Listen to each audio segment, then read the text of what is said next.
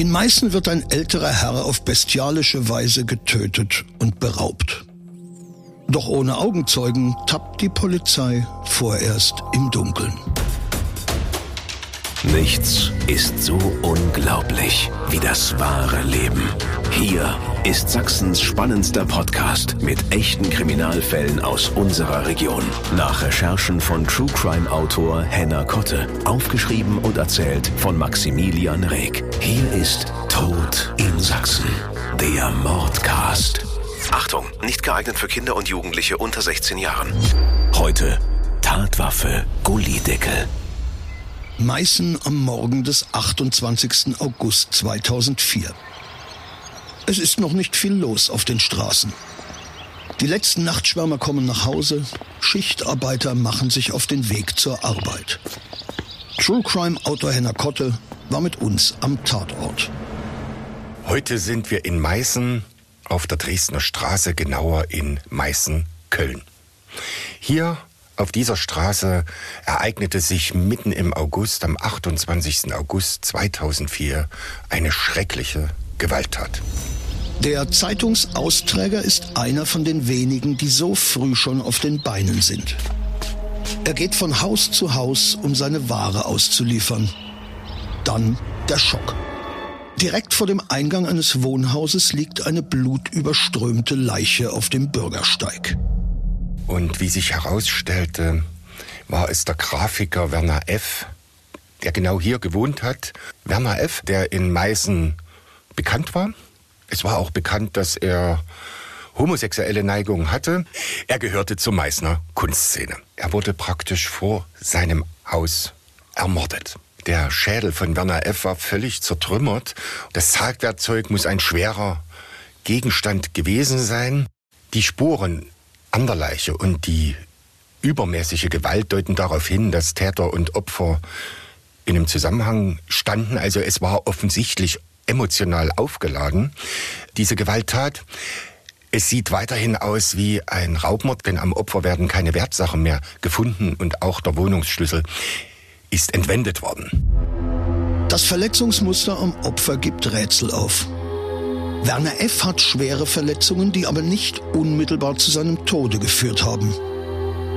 Die tödlichen Schädelverletzungen sind erst später hinzugekommen.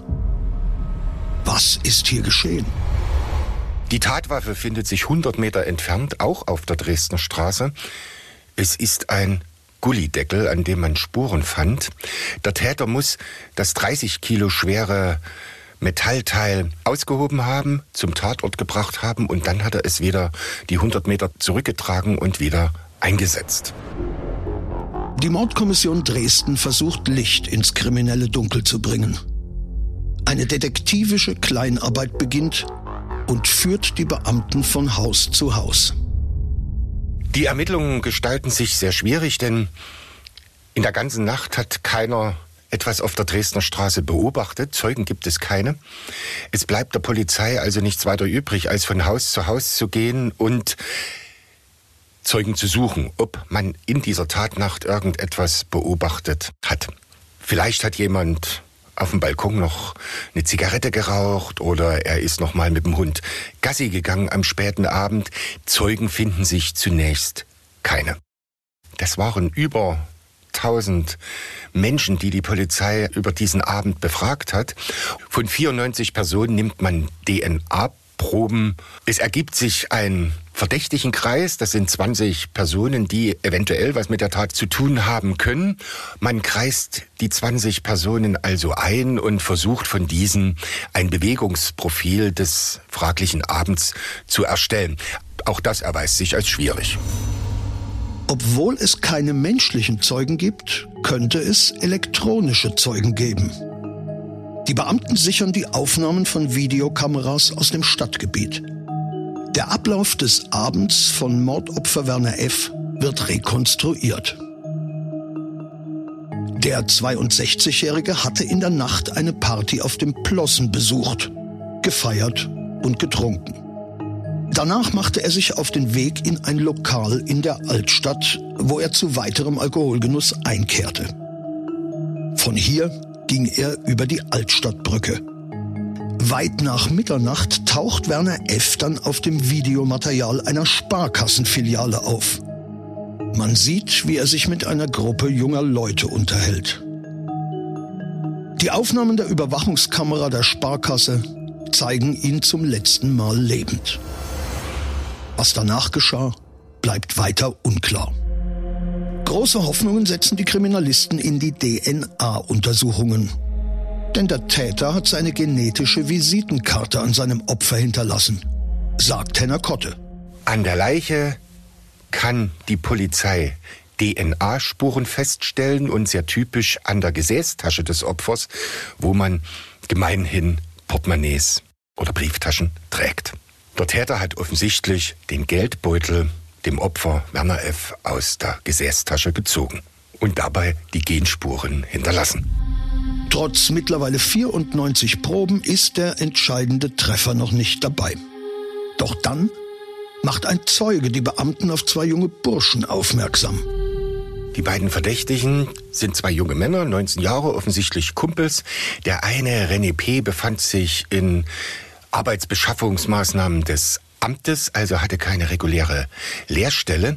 Und offensichtlich ist er mit seinem Kumpel an jenem Freitagabend zusammen unterwegs gewesen.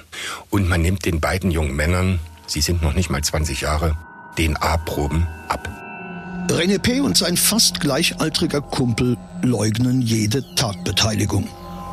Doch im August 2005, gut ein Jahr nach dem Mord, kommen die Ergebnisse des DNA-Vergleichs aus dem Labor. Es ergibt sich ein Treffer. Die DNA von René P. ist mit der DNA, die man am Opfer gefunden hat, identisch. Also ist René P. der Täter. Weiteres Leugnen ist zwecklos. René P. gesteht sein Verbrechen.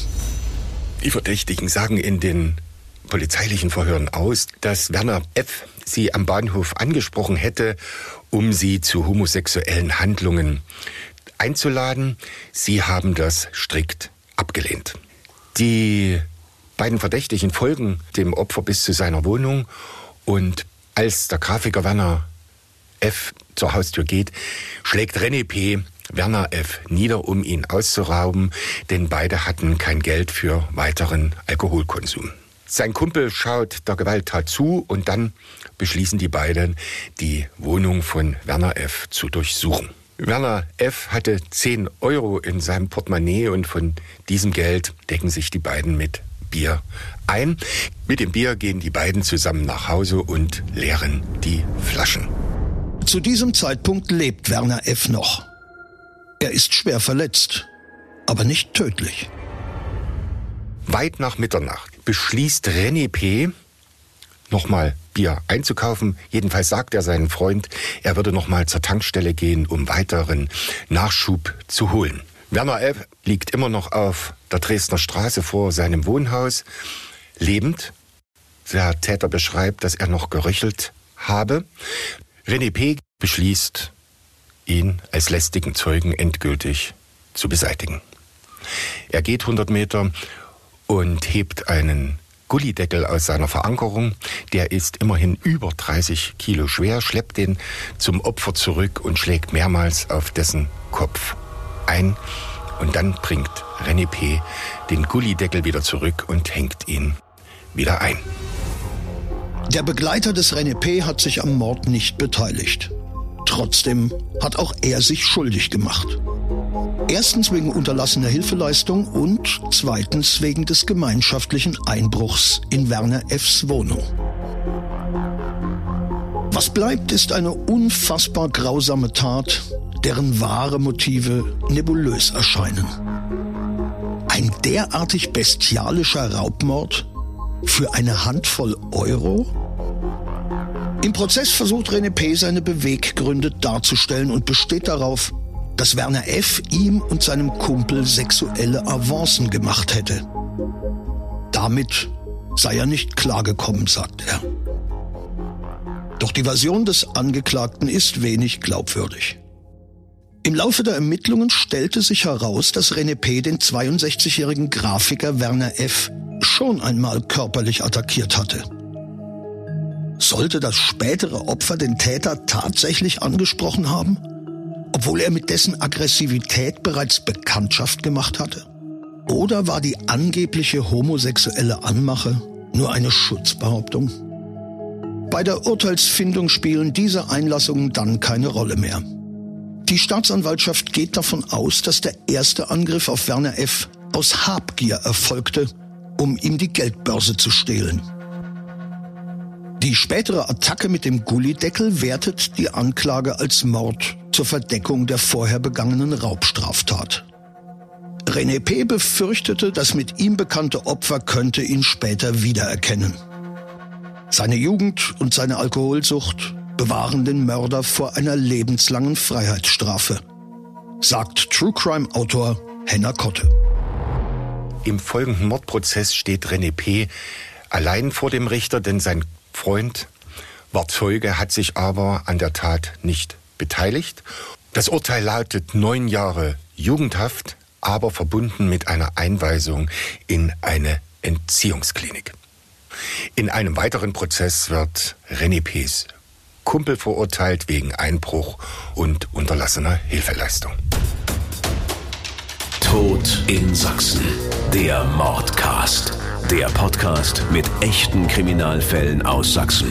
Alle Folgen jetzt überall, wo es Podcasts gibt. Autor und Erzähler Maximilian Reg. Recherche True Crime Autor Henna Kotte.